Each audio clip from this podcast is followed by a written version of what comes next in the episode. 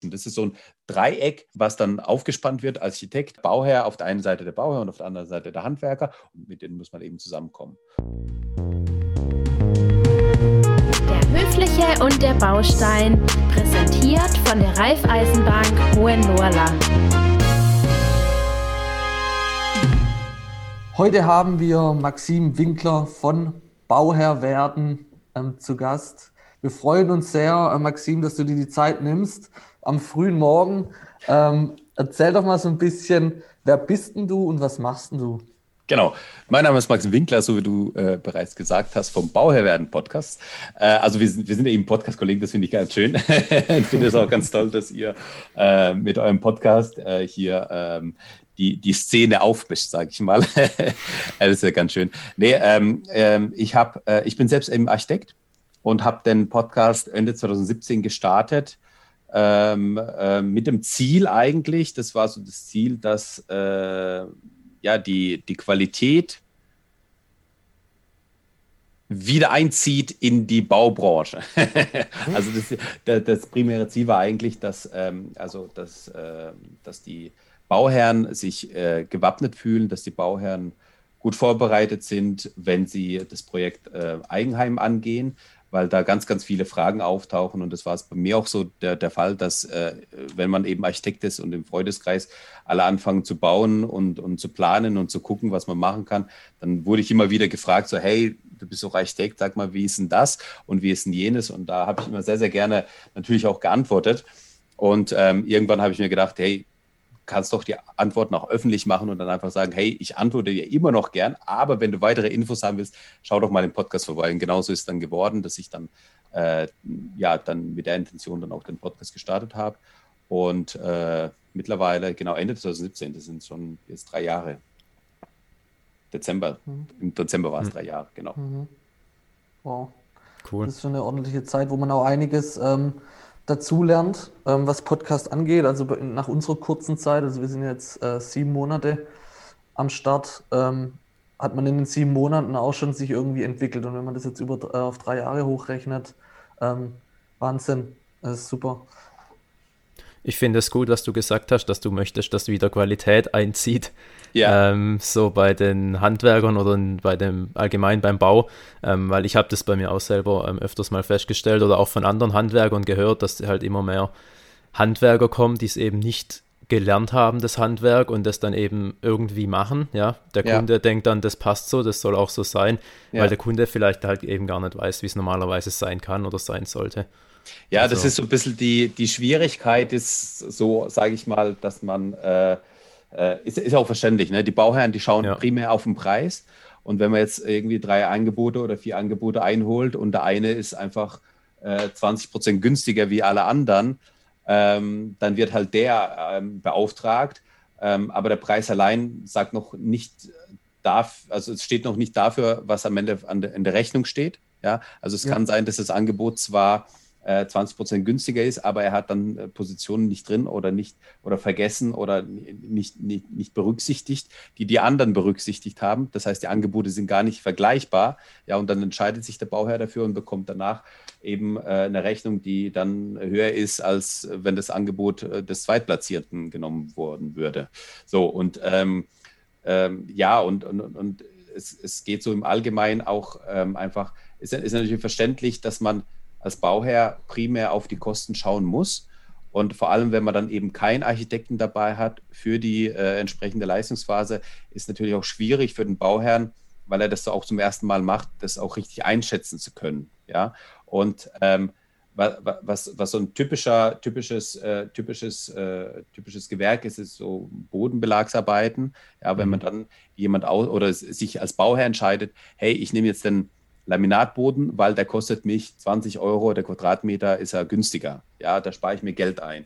So, das ist so im ersten Moment gedacht, aber im zweiten Moment gedacht, hey, wenn ich aber den Parkettboden nehme, der hält für mich, dafür, der hält aber dafür 20 Jahre oder 25 oder 30 und dann kann ich ihn nach 20 Jahren einmal ab, abschleifen, neu versiegeln, dann hält er weitere 20 Jahre. Das heißt, ich habe eine längere Lebensdauer der, der Bauteile und spare mir dann im Endeffekt über die Lebenszykluskosten, das ist immer die Betrachtung von, von 30, 40 Jahren, ähm, spare ich mir im Endeffekt mit einem am Anfang teureren Parkett das Geld für die Langzeitbetrachtung wieder ein. Und das ist so ein kleines Beispiel. Natürlich ist auch immer verständlich, dass die Bauern sagen, ja, und dann entgegenkommen sagen, ja, aber ich habe aktuell das Geld nicht zur Verfügung. Das ist ja auch alles gut und ist auch verständlich. Aber das sage ich immer, ähm, wenn man einsparen möchte, dann spart man am besten über das Volumen ein. Das heißt, man plant einfach das Haus kleiner oder, oder baut es kleiner. Wenn man natürlich eine Sanierung hat, dann geht es nicht, weil das, weil das schon vorgegeben ist, ist mhm. klar. Aber ähm, es gibt einfach gewisse Parameter, wo man eben schauen muss. Aber das ist so ein typisches Beispiel, ne, was so die Lebenszykluskosten anbelangt.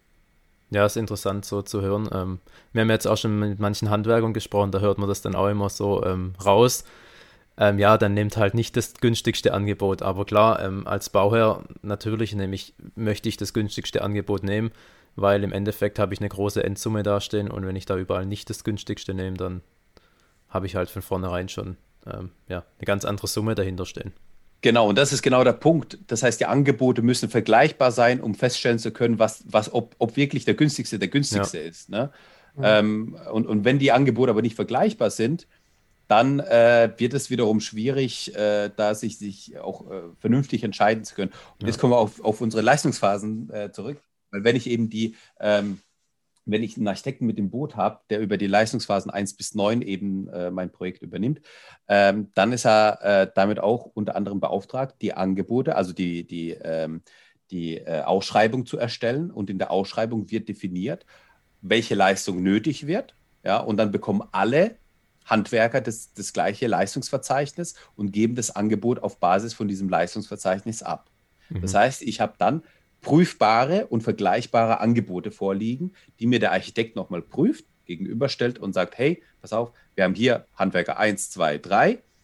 Eins ist zwar günstiger, hat aber hier, ähm, wir haben ausgeschrieben Bodenparkett, also es ist definiert, hat aber, äh, hat aber trotzdem einen gewissen Spielraum, weil er vielleicht ähm, ähm, einen, einen, anderen Parkett genommen hat, der hochwertiger ist als beim anderen. Ja? Mhm. Und an, allein diese Nuancen rauszukriegen, das ist ja dann die Arbeit des Architekten, dass er sagt, okay, hey, da hat es hier zwar einen, einen, hochwertigeren Parkett genommen, ähm, der andere nicht, ähm, aber unterm Strich sind die von den Kosten her gleich, obwohl das eine Angebot vielleicht ein bisschen teurer ist, ja, weil es einfach die Materialkosten mit sich bringt. So, und wenn man diesen Vergleich hat, wenn man diese Gegenüberstellung hat, dann kannst du natürlich auch als Bauherr natürlich auch vernünftig entscheiden auf einer soliden Basis. Mhm. Und nach was richten sich denn da die Kosten vom Architekt? Also, weil wenn jetzt da der, ich stelle mir jetzt mal vor, so als, mhm. als naiver Bauherr, mhm. ähm, jetzt habe ich einen Architekt mit am Boot, ähm, habe mhm. die Angebote und gebe die dem Architekten zum Prüfen. Mhm. Ähm, gebe ich dann das ganze Architekt, was ich jetzt dann für die Angebote potenziell einspare, dann dem Architekt wieder oder ähm, habe ich im Endeffekt als Bauherr da tatsächlich dann auch einen großen Benefit davon? Ähm, das, äh, genau, also der, der Architekt wird nach der, nach der Bausumme von den, also es gibt ja 300, also es gibt verschiedene Kostengruppen, mhm. ja, von 100 bis äh, 700. Und ähm, die Baukosten sind, also die 300er Baukosten sind die sogenannten Baukosten und die 400er ba äh, Kosten sind, das sind die ähm, technische, also Gebäude, na, wie heißt äh, technische Ausstattung vom Gebäude, mhm. also sprich Elektro, Heizung und so weiter. So, und äh, der Architekt bekommt sein Honorar auf Basis von diesen 300er und 400er Kosten zusammen. Ne? Okay.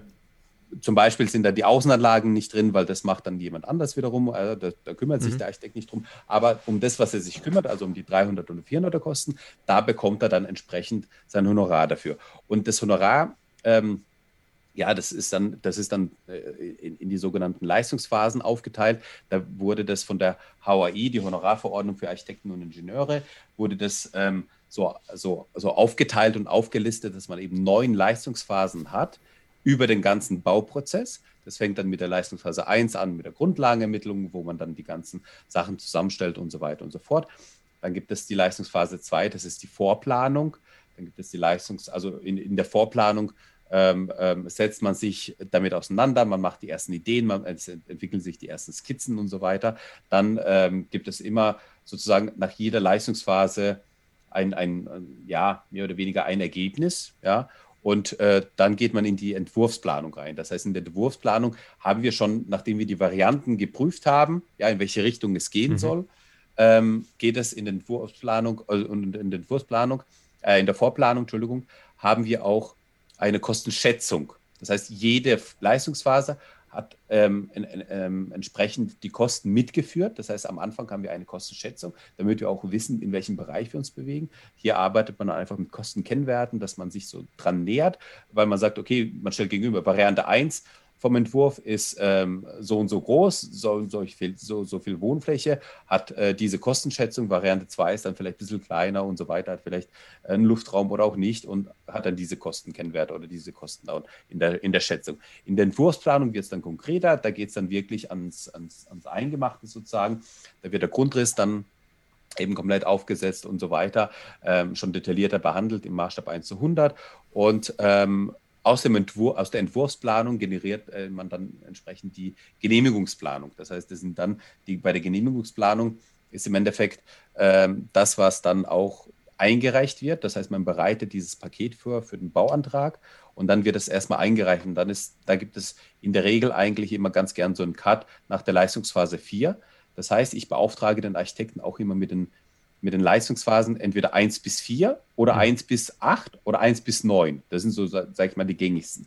1 bis 4, das heißt, ich habe nach der Genehmigungsplanung äh, den Cut. Das heißt, ich reiche meine Unterlagen ein und dann kann der Bauherr selbst entscheiden, hey, nach der Genehmigung mache ich, hole ich mir die Angebote selber ein, wie mache ich weiter? Ja? Habe ich einen Generalunternehmer, der das Ganze für mich übernimmt? Arbeite ich danach vielleicht auch mit einem Bauträger? Arbeite ich danach vielleicht mit einer Fertighausfirma, die das Ganze dann äh, mhm nachdem wir das mit dem Bauherrn zusammen entwickelt haben, entworfen haben, ähm, dass danach jemand kommt, der mir das auch baut. Oder eben, ich mache mit einem Architekten weiter, der dann für die Leistungsphasen 5 bis 8 beauftragt wird. So, die Leistungsphase, wir gehen mal, wir gehen mal die Leistungsphase so durch und dann ich so ein bisschen Kommentare. Wenn, wenn ihr irgendwas ja. äh, Fragen nochmal habt, dann äh, gerade rein, rein, reinreden, bitte.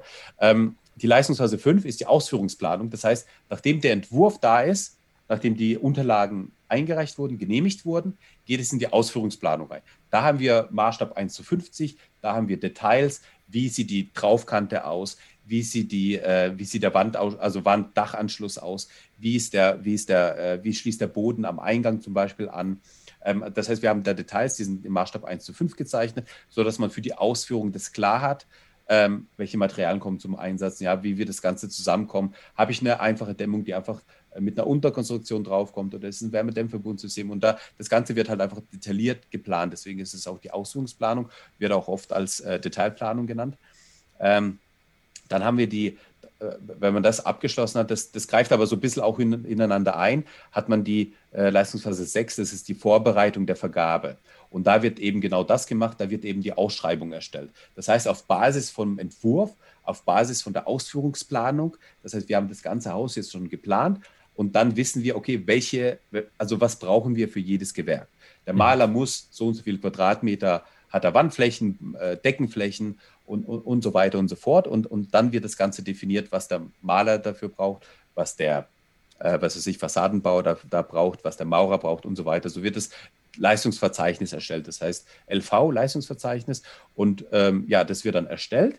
Und dann wird es an die Handwerker eben rausgeschickt. Und das ist dann auch wieder die Leistungsphase 7, äh, die heißt eben Mitwirkung äh, der Vergabe. Und da, ähm, das ist dann die, das, das dann wie, das, was wieder zurückkommt von den Handwerkern. Ähm, und, und die, die Ausschreibung kann man übrigens entweder auf Papierform machen, das ist die klassische Art und Weise. Man druckt es aus, verschickt es oder schickt es auch per, als PDF, die drucken es aus, machen handschriftlich da ihre, setzen da handschriftlich ihre Zahlen ein und schicken es so. wieder zurück. Ja. Darf, ich, darf ich kurz zwischenfragen? Also das, das heißt, da wird dann wirklich vom Architekt schon detailliert reingeschrieben, ähm, Wandfarbe weiß, die, mit Quadratmeterzahl und der genau. ähm, Handwerker muss nur noch einen Preis eintragen. Genau, der Handwerker ah, okay. trägt ein mhm. sein EP, also äh, seinen mhm. Einheitspreis und dann die Summe. Das heißt, ne, mhm. ne, äh, 20 Euro auf 500 Quadratmeter und dann mhm. äh, trägt er ein 20 und dann die Summe und, ähm, und in dem Leistungsvertrag ist tatsächlich auch detailliert aufgelistet, hey, Eckwinkel, weiß was ich was, also die ganzen mhm. Sachen, die man einfach auch braucht, ja, ähm, dass das Ganze halt auch eben äh, ja, so funktioniert, dass es fertig ist und äh, wir keine Nachträge bekommen. Das ist immer das Ziel, okay. ja, dass man keine Nachträge generiert oder bekommt. So, und, und äh, wie gesagt, also man kann das entweder dann eintragen, ausfüllen, per Post zuschicken. Oder es gibt dann auch die Möglichkeit, das Ganze digital zu machen. Äh, da muss man eben schauen, mit welchen Handwerksbetrieben man da arbeitet. Das ist mittlerweile aber gut verbreitet. Das ist dann die GAP-Datei, die man verschickt und die kann von den Handwerkern eingelesen werden. Die füllen das aus, schicken das wieder auch zurück und dann kann das auch entsprechend auch einfacher ausgewertet werden für den, mhm. vom, vom, Architekten. Und das ist die Leistungsphase 7, Mitwirkung der Vergabe. Das heißt, der Architekt ähm, äh, prüft dann die Angebote, die eingegangen sind, ob auch alles vollständig ausgefüllt wurde, alles korrekt ausgefüllt wurde und ähm, erstellt dann so eine Gegenüberstellung, okay, hey, das ist die Entscheidungsgrundlage für den Bauherrn. So. Okay. Und wenn man das hat, wenn man die dann die, die, die Leistung auch vergeben hat, ähm, dann, also der Architekt unterstützt die Vergabe, dann, das macht dann der Bauherr selbst. Und dann geht es in die Objektüberwachung, also die Bauüberwachung, das ist die Leistungsphase 8. Das ist also auch die schwierigste Leistungsphase vom prozentualen Ansatz, weil jede Leistungsphase bekommt auch einen Prozentsatz an Gewichtung sozusagen. Ne? Mhm. Also die, die Grundlagenermittlung zum Beispiel ganz am Anfang, die bekommt 2% vom Gesamthonorar. Ne? Und die okay. Objektüberwachung zum Beispiel, die bekommt 32 Prozent, weil das natürlich ein hoher Aufwand ist, äh, auf die Baustelle rauszukommen, das äh, zu, zu, koordinieren, die Handwerker zu koordinieren, zu planen, wer wann kommt, ähm, Terminplan erstellen, ne, wer wann mhm. dran ist, das Ganze äh, zu managen. Das ist natürlich ein äh, enormer, auch zeitlicher Einsatz und deswegen ist auch das äh, die, die Leistungsphase, die eben sehr hoch prozentual da ins Gewicht fällt.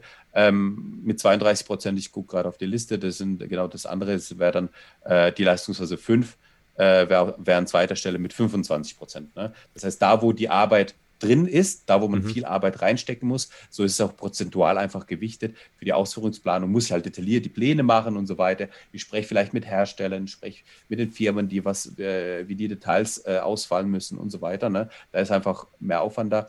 Und die Objektüberwachung, da ist natürlich auch der zeitliche Einsatz da. Und dann gibt es nach der Objektüberwachung, das heißt, der Bau wird abgeschlossen, da gibt es auch in der Regel einen Cut. Das heißt, die Beauftragung 1 bis 4, also Leistungsphase 1 bis 4, mhm. Cut. Mhm.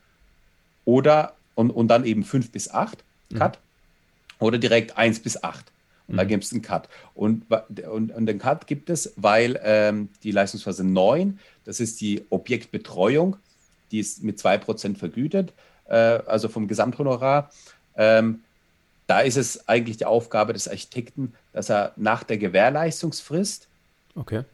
nochmal die Baustelle besucht, nochmal prüft, ob irgendwelche Mängel da sind, ob, ob alles auch in Ordnung ist und dann auch die Mängel ähm, ähm, entsprechend äh, betreut. Das heißt, mhm. wenn da irgendwelche Gewährleistungsansprüche wären, also bevor die Gewährleistungsfrist abläuft, kommt der Architekt nochmal vorbei, nach viereinhalb Jahren oder sowas, schaut sich das Ganze nochmal an, äh, geht es nochmal durch und wenn irgendwelche Mängelansprüche wären, die in die Gewährleistung reinkommen, dann kümmert sich der Architekt darum, dass es eben ausgebessert wird. Okay, wie so lange ist so eine wie lange ist so eine Gewährleistungsfrist? Genau, das sind, das sind in der Regel, je nachdem, was man vertraglich vereinbart hat, in der Regel sind es eben fünf Jahre. Okay. Und, also das äh, muss man vereinbaren oder gibt es da irgendeine genau, gesetzliche Vorgabe. das ist je nachdem, äh, ob man B nach BGB oder VOB äh, mhm. vergibt, aber in der Regel, sage ich mal, ist es nach VOB und dann sind es eben fünf Jahre. Und dann kommt man nach viereinhalb Jahren nochmal raus als Architekt und schaut sich das nochmal an. Und deswegen, das ist immer so eine Leistungsphase, die oft einfach nicht beauftragt wird. Mhm. Äh, wo man als Bauherr einfach abwägen muss, ja, brauche ich das oder nicht, weil ich dann vielleicht auch selbst merke, nach, nach zwei, drei, vier Jahren, ähm, ob ich irgendwelche äh, Mängel habe an irgendwelchen Sachen und ähm, dann müsste ich halt als Bauherr, wenn ich das nicht beauftragt habe äh, beim Architekten, dann müsste ich mich halt selbst drum kümmern, die Firmen anschreiben, äh, das denn darlegen und dann kommt es wieder darauf an, dass man beweisen muss oder dass man irgendwie sicherstellen muss, äh, dass wirklich ein Gewährleistungsfall ist. Ne? Also war der Mangel schon beim Einbau oder vorm Einbau vorhanden? Mhm. Ist es die, das Verschulden der Firma, also de, de, des äh, Handwerkers, oder äh, ist es das Verschulden des Bauherrn? Das ist immer so eine, so eine äh, ja, man kennt es ja mit, mit Elektrogeräten, wo man dann Das ist dann die, ähm, die, anstrengende Arbeit, wo auch kein ja, ja. Handwerker mehr gern kommt. Ja, genau, das ist etwas, ja, was man nicht gern macht. Du als, du, du als Architekt kennst ja auch dann sehr viele Handwerksbetriebe. Ist es dann für dich auch, also ist es auch erlaubt, dass du in den Leistungsphasen damit reinschreibst, sozusagen, welche Handwerksbetriebe du da vorschlägst oder kommt sowas gar nicht mit rein? Genau, also, also an wen die Leistungs, also das äh, an den die LVs rausgeschickt werden, meinst du jetzt, ne? Ja. Also welche Firmen berücksichtigt werden, genau. Man hat natürlich, wenn man äh, mit einem Architekten, und das ist genau, der, also genau der Punkt, ne? Zurück zu deiner Frage, wo du gesagt hast, was bringt mir der Architekt denn überhaupt? Ne? Ähm, wenn man eben ähm, Erfahrungen mit Firmen hat, äh, mit Handwerkern hat, dann hat jeder Architekt natürlich seine Firmen, die er kennt, wo er weiß, okay, mit denen kann man gut zusammenarbeiten und hey, äh, die, die frage ich nach einem Angebot. Ja? Und dann kann man natürlich auch immer, also, also die, die, die fragt man an. So, und dann mhm. kann natürlich, natürlich immer kommt die Abfrage an den Bauherrn, hey, hast du auch noch irgendwelche Firmen, die berücksichtigt werden sollen? Ne? Also mhm. zum Beispiel ist da was, was ich, jemand aus dem Verein, der hat da, der hat da eine Firma oder aus einem bekannten Freundeskreis, der ist da auch vielleicht angestellt und, und er, man kennt die Firma oder allgemein kennt man die Firma oder allgemein hat man irgendwelche Firmen, die man einfach mit, ähm, mit, mit haben möchte. Und das kann der Bauherr natürlich immer äußern und dann äh, kommen die natürlich auch mit drauf, sozusagen. Ne? Mhm. Also, dass man das also für mich, hört, für mich hört sich das wirklich ähm, so an, dass ein, ein Architekt so dieses ganze Projekt eigentlich leidet mhm. von diesem Hausbau und dann auch noch die Nacharbeitung äh, kommunikativ mit dem Bauherrn, mit den Handwerksbetrieben ähm, und eigentlich so komplett über allem steht. Ähm, ja. So hört sich, also so erklärt es jetzt gerade mit meinen eigenen Worten. Ähm, das ist total interessant, das hatte ich gar nicht so auf dem Schirm, muss ich ehrlich sagen. Ja, du, du musst halt so schauen, ähm, der, der, der Bauherr baut in der Regel, sage ich mal, in der Regel einmal im Leben. Ja und hat eigentlich davor nichts mit dem Bau am Hut gehabt und wird es danach auch nicht mehr haben, außer die, die, das Wohnen in dem Eigenheim und dann das Pflegen und so weiter. Ne? Aber mhm. so mit, mit, der Baustelle hat er eigentlich nichts am Hut. Und dann kommt der Architekt rein und der Architekt, das ist auch deswegen auch ein, ein, ein freier Beruf. Also wie die Hebammen, wie die Rechtsanwälte, ist es eine freiberufliche Tätigkeit. Der verwaltet das Vermögen des Bauherrn. Also der hat eine ganz, ganz hohe ähm, ähm, auch äh, ganz genießt ein hohes Vertrauen Bauherrn, vom Bauherrn gegenüber, ähm, weil er verwaltet das Vermögen vom Bauherrn und mhm. muss mit diesem Vermögen ähm, ein möglichst also gutes Ergebnis für den Bauherrn schaffen. Und gutes ja. Ergebnis bedeutet nicht gleichzeitig, dass es groß und günstig sein muss, sondern nach Vorgaben vom Bauherrn. Ja, und die Vorgaben mhm. können ja auch unterschiedlich sein. Meistens ist einfach eine Vorgabe vom Budget vorhanden, dass man sagt, okay, das ist das Budget, in dem Budget müssen wir uns bewegen. Und ähm, dann ist es, sage ich mal, immer die Kunst des, des Architekten ähm, zu schauen, dass man an dieses Budget kratzt, aber am besten nicht drüber kommt. Mhm. Und das ist auch gleichzeitig so die Schwierigkeit, weil man könnte natürlich sagen, wenn ich, hey, ich habe 500.000 Euro zur Verfügung, ich baue dir jetzt ein Haus für 400.000 Euro und dann äh, hast du dir 100.000 Euro gespart. Da sagt der Bauherr aber, hey, aber für die 100.000 Euro mehr hätte ich jetzt auch vielleicht ein bisschen mehr Wohnfläche haben können, ein bisschen mehr Wohnqualität, weil ich bessere Materialien verwendet hätte und so weiter. Ne? Da ist der Bauherr natürlich auch unzufrieden. Gleichzeitig ist er aber auch unzufrieden, wenn du bei 500.000 Euro Budget auf 550 landest am Schluss. Ne? Mhm. Da ist er natürlich auch verärgert, das ist ja klar. Und deswegen ist eigentlich immer so die Kunst, Kunst des Architekten, da an, an, diesen, an dieser Grenze, an dieser Baubudgetgrenze zu kratzen, aber eben nicht drüber zu kommen. Und tatsächlich, er, dadurch, dass er eben sich auskennt in seinem Bereich, ja, als Architekt, ähm, übernimmt er sozusagen die ganze Ver Verwaltung und die ganze Kommunikation und das Ganze, was damit auf sich hat, von dem Bauherrn und kümmert sich und ist das Bindeglied zwischen äh, Bauherr, Architekt, ist das ist der, äh, ist der Architekt das Bindeglied zwischen Bauherr und Handwerker sozusagen ne? und, und arbeitet so dazwischen. Das ist so ein Dreieck, was dann aufgespannt wird, Architekt, äh, Bauherr auf der einen Seite der Bauherr und auf der anderen Seite der Handwerker und die muss man eben äh, zusammen, mit denen muss man eben zusammenkommen.